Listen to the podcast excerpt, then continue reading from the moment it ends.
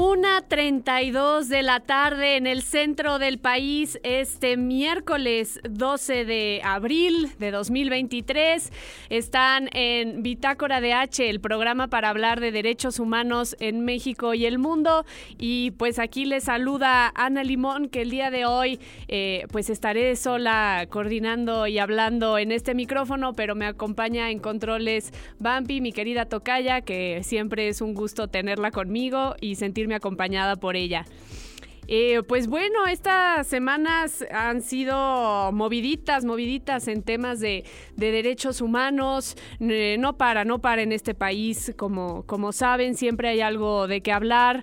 Se, nos dimos una semanita de, de vacaciones donde normalmente nos desconectamos de las noticias para pues no estar deprimidos y pensar en otras cosas más lindas, pero pues siempre es bueno ya regresar y escuchar y estar al tanto de lo que pasa en nuestro país y pues una de esas noticias eh, fue que la, semana pasada después de esta tragedia eh, en, en Ciudad Juárez donde murieron 40 migrantes quemados, ya lo hablamos en hace dos programas en este en Bitácora. Em, pues salió después a decir el padre Alejandro Solalinde que el presidente y él habían eh, pensado en cambiar, extinguir el Instituto Nacional de Migración y sustituirlo por lo que se llamaría la Coordinación Nacional de Asuntos Migratorios y Extranjería, que le dicen el Con El, padre Alejandro ha, salido en varias ocasiones a platicar pues de lo que de lo que se tiene en mente eh, y de parte del presidente se han mencionado algunas cosas pero sin mucho detalle. Y pues para eso tenemos aquí estamos de manteles largos porque tenemos al doctor Tonatiu Guillén López quien es profesor del programa universitario de estudios del desarrollo de la UNAM. Doctor cómo está ¿Qué tal, Ana? Muy bien, muchas gracias y muy atento a tu programa. Muchas gracias, doctor. Gracias por, por, atender y por estar, porque sé que su agenda es ocupada. Y pues quisiera empezar preguntándole qué está proponiendo concretamente el presidente y el padre Solalinde, doctor. Pues es una pregunta que no tengo respuesta. Mira, lo que hemos escuchado son solo ideas muy sueltas, intenciones, eh, seguramente eh, pensadas de, con, con, el mejor ánimo, pero no tenemos un proyecto. Y de entrada, como se trata de un asunto tan importante, de tal escala, de magnitud muy seria, requeriría un proceso especial de análisis y de discusión pública que involucrara particularmente a organizaciones de la sociedad civil que han estado en la cuestión migratoria, al Congreso de la Unión, eh, implicaría también pues una un repaso eh, de asesoría técnica en todos los sentidos para avanzar en, un proyecto y, una ruta eh, pues bien bien definida, bien establecida. Y esos elementos no están en, en lo que hemos escuchado ahora y por lo mismo es más una intención que un proyecto. Vamos a ver cómo se mueve, pero pues realmente no hay no hay sustancia eh, que, que podamos revisar y evaluar, todavía no. Claro, sí, eh, escuchaba eh, al padre Solalinde decir que, el presidente tendría que salir eh, pues era hoy o mañana a, decir los cómo, ¿verdad? Pero preguntarle, doctor, ¿considera usted deseable que esto suceda, que nazca un nuevo organismo que, que y que se extinga el Instituto Nacional de Migración? Primero sí es fundamental reformar la política migratoria eso no tiene duda. E, ese propósito hay que enfatizarlo.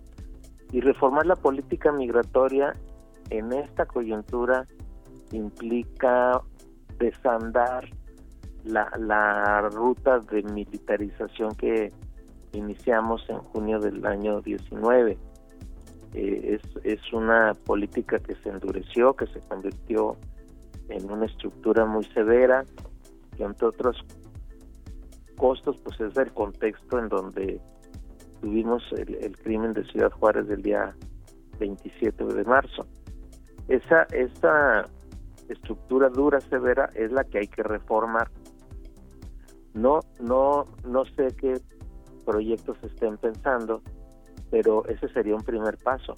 Y el segundo, eh, que también es fundamental, es empezar por reconocer que la población actualmente en tránsito por México esencialmente tiene un perfil de solicitante de refugio. Es, ese perfil hay que enfatizarlo y distinguirlo porque hasta hace poco tiempo teníamos un flujo eh, de, de características laborales principalmente. Ese ya no es que desaparezca, pero no es el componente central de, la población en tránsito y ahora si, si domina el perfil de refugio, quien debe estar en el mando de la atención de esa población y de su protección es la Comar, no el INM, no la Guardia Nacional, y debe privar la ley de refugio, la ley de refugiados, no, no la ley de migración. Entonces, es, esto, pues no he escuchado que estemos en, estos dos caminos y, por lo mismo, eh, desaparecer o no al instituto debe estar relacionado con esta otra discusión que, estoy, que estoy comentando con estos dos elementos. Claro, y, considera que, la Comar podría tener las facultades en el momento en el que estamos ahorita, donde pues eso, ¿no? Hay un problema sistémico. ¿Podría la, Comar hacer frente de una mejor manera a ello? Tiene todas las facultades jurídicas y el Estado mexicano tiene pues, un marco constitucional explícito en el tema. Tenemos acuerdos internacionales que el Estado eh, ha firmado y comprometido. Tenemos este, a la Comar y lo que nos falta es la capacidad operativa y, el despliegue de las políticas que conduzcan a la protección, al refugio y estrategias de inclusión. Debiéramos estar más preocupados en este otro eh, eh, en este otro horizonte de, de relación del Estado con las poblaciones en tránsito. Entonces, usted diría que, que, antes de estar pensando en, pues eso, en un nuevo organismo, tendríamos que enfocarnos más bien en ello, ¿no? Sí, ver, ver esta otra perspectiva y tomar esta otra, este otro alternativa institucional y jurídica. Claro. Em, doctor, pues también preguntarle, y creo que antes de, enfocarnos en pues esto, también tendríamos que, darle más fuerza y poner más el ojo en que no se desvíe la mirada de, la tragedia eh, en, Ciudad Juárez, ¿no? ¿Qué, usted cree que se alcance justicia para este caso? Hay señales optimistas en el corto plazo relacionadas con lo que está haciendo la fiscalía y, la ruta que, ya tomó de, de establecimiento de responsabilidades. Hasta ahí va bien. Hay otras señales positivas con relación a, repatriación de cadáveres que, que no se le había dado un trato digno, y hay rectificaciones. Espero que la reparación del daño sea ejemplar en muchos sentidos y, incluso de indemnizaciones también eh, eh, pertinentes para las para las familias de las que fallecieron y las personas que están heridas. Todo eso hay que hay que cubrirlo. Pero reitero la parte más importante es rectificar al conjunto de la política migratoria. Esta orientación tan, tan severa que hemos tenido en los últimos años. Así es. Si, si decimos ¿no? que, que, el Estado mexicano es el total responsable de esta tragedia, pues ¿cómo cree usted que, que podríamos eh, por así decirlo, llevar a, a esa justicia y que el Estado mexicano se haga responsable? Eso es el trabajo de la Fiscalía. Tendrá que hacerlo. Y habrá, ojalá, un, un, reconocimiento institucional explícito pues de que las cosas se hicieron mal y en su caso el ofrecimiento de disculpas ese ese mea culpa sería también valioso claro Totalmente. Pues doctor, pues más claro, ni el agua. Le agradezco muchísimo su tiempo por estar aquí, por, por regalarnos pues eh, todo su, su conocimiento. Ana, muchas gracias por tu invitación. Gracias a usted. Es bueno, ahora nos vamos a un corte musical y vayan porque vamos a hablar sobre la reforma, la intención de reforma al Tribunal Electoral del Poder Judicial de la Federación. Nos escuchamos. 46 de la tarde. Estamos de regreso en Bitácora DH. Acabamos de escuchar al famosísimo Juanes con Fíjate bien, esta, esta canción de, de, que habla pues eso de derechos humanos, siempre tratando de, de dar eh, voz a este tipo de, canciones. Y pues el bloque pasado estábamos hablando con el doctor Tonatiu Guillén, eh, profesor del programa universitario de estudios del desarrollo de la UNAM, quien fue también excomisionado del Instituto Nacional de Migración y estuvimos eh, dialogando y nos estaba explicando sobre pues qué significaría este cambio del INM al con México, eh, organismo que está proponiendo el presidente y el padre Alejandro Solalinde. Em, estuvo también explicándonos qué tendría que suceder para hacer frente al problema sistémico y de la política migratoria en nuestro país y qué tendría que suceder para hacer justicia frente al caso de la tragedia que sucedió en Ciudad Juárez hace unas semanas. Y pues ahora vamos a hablar sobre otra noticia que ha estado circulando y es la intención de reformar la constitución para eh, modificar y limitar al Tribunal Electoral del Poder Judicial de la Federación. El día de ayer se suponía que el, Congreso, la Cámara de Diputados, votaría esta reforma, pero se pospuso y hasta el momento no tenemos alguna noticia. Pero vamos a ir hablando con el doctor Julio Sanclimante. Él es doctor en Derecho en la Universidad de Salamanca y es experto en Derecho Constitucional. Julio, ¿cómo estás? Hola Ana, buenas tardes a ti y a todas las personas que nos escuchan en tu programa. Para mí un gusto poder estar aquí porque es, sin lugar a dudas, un esfuerzo muy importante el que haces para acercar la cultura de los derechos humanos a las personas. Te felicito mucho por ello y te a tus órdenes. Muchas gracias, Julio. Eh, pues sí, creo que es fundamental que, que, hablemos de esta reforma en este programa de derechos humanos y preguntarte, Julio, ¿qué es lo que más te preocupa de esta reforma? A ver, Ana, lo primero que yo quisiera decir es que es una reforma regresiva y por lo tanto, por el mero hecho de que fuera aprobada por los dos tercios de las cámaras, más la mayoría de las legislaturas de los estados de la República, considero que estaría vulnerando el artículo primero de la Constitución General. ¿Por qué? Bueno, porque este artículo que fue reformado en el año 2011 buscando tener una constitución más garantista de los derechos humanos, establece que todas las autoridades en el ámbito de sus competencias deberán actuar conforme a los principios muy conocidos de universalidad, interdependencia, indivisibilidad y no regresividad. Entonces, si las y los diputados y las y los senadores que participen en esta reforma, que son indudablemente autoridades, elaboran un decreto de reforma que vulnere los derechos humanos o la manera en la que estos son garantizados, yo considero que estarían contraviniendo de entrada el principio de no regresividad o progresividad. Este, eh, digamos, es un primer aspecto que me gustaría destacar porque honestamente considero que debería haber un estudio por parte de las y los legisladores y por supuesto una fundamentación y motivación adecuadas para demostrar que esta reforma constitucional que pretenden no vulnera derechos humanos, sino que los garantiza de mejor manera.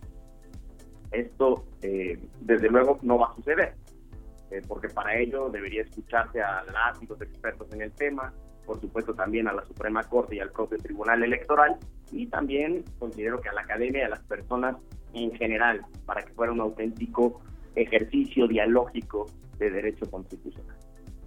Eh, eh, en una palabra, Ana, me parece que, que es una reforma hecha un tanto al vapor y que desatiende uno de los principales objetivos que se trazó la propia Constitución en el artículo primero al que ya me referí, ya que toda la organización y las instituciones de la República se encuentren orientadas a garantizar los derechos humanos ante todo.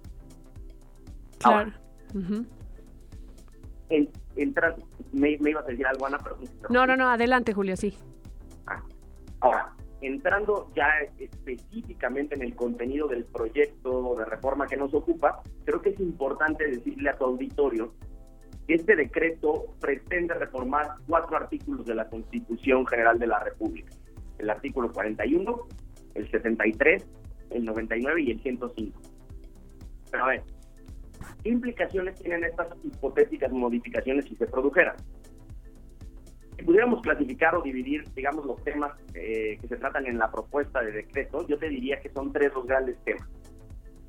El primero, sobre el tratamiento de las acciones afirmativas, que son estas medidas que se crean para igualar la las desaventajadas situaciones en que se encuentran ciertos grupos históricamente vulnerados, por ejemplo, eh, las mujeres, los pueblos indígenas, las personas afectadas por condiciones de salud, eh, las desaventajadas socialmente, las pertenecientes a grupos colectivos LGBTIQ+, etc. Y sobre este punto quiero, quiero resaltar una cosa, quiero resaltar que estas medidas llamadas acciones afirmativas, que insisto, son medidas tendentes, en este caso, a igualar la contienda electoral, pretenden en la reforma ser atribuidas exclusivamente al Poder Legislativo. Es decir, reivindican eh, los legisladores y legisladoras que firman el documento reivindican el principio de reserva de ley, que es un término muy jurídico, pero que en términos muy simples implica que ningún juez o jueza, en este caso del Tribunal Electoral, encuentra facultado o facultada para establecer alguna acción afirmativa, porque esta eh, deberá provenir siempre del Poder Legislativo.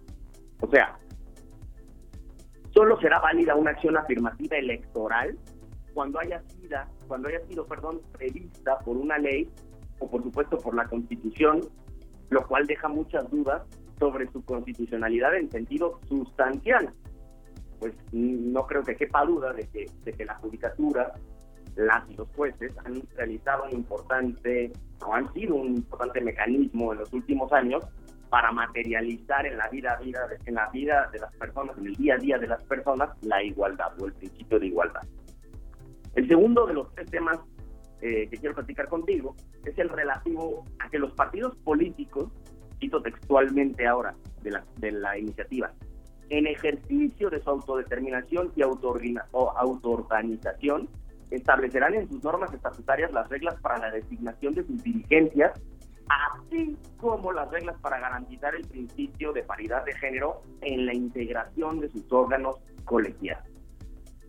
Y bueno, esto, esto significa, o quiero, quiero plantearlo de esta manera, que buena parte del principio de igualdad de género estará en manos de los partidos políticos, y ya veíamos también con el tema de las acciones afirmativas, que también en el legislativo, sin que pueda existir, sin que pueda existir realmente un control judicial al respecto, o al menos se acotó y se redujo de manera por demás importante. Y esto también, desde luego, genera ciertas dudas en cuanto a su constitucionalidad material o sustancial a la que ya me referí. Y por último, el tercero de los temas eh, que trata el decreto que nos ocupa es el que se refiere a la interpretación jurídica que debe llevar a cabo el Tribunal Electoral cuando resuelva las controversias que les han sido sometidas a su consideración. O sea, ¿qué tipo de interpretación deben realizar las y los magistrados electorales? Y aquí eh, la propuesta de decreto señala que los magistrados y magistradas deberán estarse ante todo a la letra de a la letra de la ley, así lo dice, a la letra de la ley, lo cual no puede dejar de criticar. Es más, yo te diría que esta pretensión, Ana, de que la ley puede ser aplicada exactamente, pues fue duramente criticada por el más grande constitucionalista mexicano del siglo XX, don Emilio Rabasa, y francamente me sorprende porque es un tema que regresa ahora a la palestra constitucional cuando aparentemente era un tema ya superado desde 1906 en el artículo 14, bueno, por lo menos ahí se empezó a criticar y, se critica porque redunda en el temido formalismo en la escuela del exégesis. Esto es algo muy, muy abogadil para su auditorio, pero es, es la típica creencia de que el juez solo es la boca de la ley y que la única función del juez es ver qué dijo el legislador, ver el hecho que tienen que juzgar y entonces ahí hacer una inferencia filosística muy sencilla, ¿no? Nos decía Montesquieu en el espíritu de las leyes, es hacer de boca placa de la ley. Pero bueno, en específico, eh, la iniciativa de reforma establece que el Tribunal Electoral dictará sus resoluciones conforme al tenor literal de la ley y la Constitución. Y ciertamente reconoce los principios, que también conforme a los principios establecidos. Y en resumen, te podría decir que desde esas tres perspectivas, creo yo que la iniciativa de reforma es de dudosa constitucionalidad. Lo que también evoca, también me recuerda, la reciente sentencia de la Corte Interamericana de Derechos Humanos, que a propósito de la prisión preventiva oficiosa, se tomó en serio la, la horizontalidad de las fuentes constitucionales, o se tomó en serio la protección de los derechos, al considerar que una norma de la Constitución mexicana puede ser contraria a los tratados internacionales y que por lo tanto debe ser modificada por el Estado mexicano. Y por eso, si siguiéramos la lógica de la Corte de San José, pienso que deberíamos preguntarnos si esta reforma constitucional es auténticamente constitucional, por paradójico que suene, cuando se le mira a la luz de los derechos humanos. Ya se anticipaba, me parece que el Congreso debió o debería fundamentar muy bien por qué es una reforma adecuada al orden constitucional, sin embargo, no va a pasar, lamentablemente. Claro, pues entonces, eh, con lo que nos estás diciendo, Julio, estamos viendo que, realmente una reforma constitucional que a su vez tiene una lógica contraria a la, a la Constitución, ¿no, Julio? Pues sí, sí, sí, sí, es, un tema eh, que te agradezco mucho que me lo preguntes porque me permite también hacer una crítica de fondo a la iniciativa. Eh, en efecto, es una iniciativa que contraviene la lógica que actualmente guarda la Constitución, y no solo ella, sino el constitucionalismo en general. Digamos, lo más sencillo es decir que la iniciativa de reforma es contraria a los derechos humanos, lo cual es cierto, como ya se adelantaba. Eh, pero no obstante, esta pregunta también se debe abordar desde la ingeniería constitucional y aunque sé que no es una plática de historia, es, necesario que le explique tantito al auditorio eh, el proceso de transformación que vivió México, especialmente, aunque no exclusivamente, con la reforma constitucional de 2011. Ciertamente esta fue una reforma de derechos humanos, así se le conoce, porque puso a los derechos humanos en el primer lugar de la palestra jurídico-político mexicana. Pero no solo es eso, porque tiene otra parte igual de importante, que es una apuesta en el cambio de presupuesto normativo. Es decir, desde el punto de vista jurídico y político, fue una apuesta por colocar a los derechos humanos en el centro de la organización. Pero desde el punto de vista estrictamente normativo, yo creo que fue una apuesta por dotar de aplicabilidad diaria a la Constitución, algo que no sucedía antes porque siempre se necesitaba el poder legislativo para ello. Para para decírtelo de un modo simple, así ya su auditorio, antes de 2011 las personas no invocaban directamente los artículos de la Constitución, sino que debían buscar que el Poder Legislativo los desarrollara en alguna ley. ¿No? Eh, por, por, por, ello, en 2011 se le da aplicabilidad directa a la Constitución y esto genera que sea vista como una auténtica norma al alcance de las personas, de los jueces y ya no solamente del Poder Legislativo. ¿correcto? Entonces, ya para, para terminar, para relacionar esto con la iniciativa de reforma al Tribunal Electoral, yo te diría que cuando el proyecto de decreto establece que las acciones afirmativas solo pueden venir del legislativo o que los magistrados y magistradas deben preferir una exacta aplicación de la ley, en el fondo se está yendo contra la lógica, como bien dices, del orden constitucional mexicano, se edificó precisamente a partir de tomarse en serio los derechos, para decirlo con Ronald Gordon. ¿no? Así es. Pues sí, eh, ahí está, ahí está eh, explicado por un verdadero constitucionalista, el doctor Julio San Climán. Y pues tendríamos que ver ahora, Julio, eh, pues qué, qué, se podría hacer si es que esto se aprueba en la Cámara de Diputados para evitar que siga avanzando, pero pues ya será otro tema de conversación para otro programa, mi querido Julio. Recuérdanos dónde te podemos leer, cuáles son tus redes. Ah, perfecto. Mis redes son arroba Julio San Clement, así como suena. Julio San Clement, todo junto. Perfecto, pues Me sí. mucho gusto encontrarme con todos y todas ustedes por ahí. Cualquier duda que tengan, se la, se la pueden hacer por esa vía. Claro, claro. Pues muchísimas gracias, Julio. No, hombre, gracias a ti por la invitación, un verdadero honor. El, el, gusto es nuestro. Les recordamos que pueden escuchar las entrevistas en Spotify y Apple Music. Y, y, bueno, pues nos escuchamos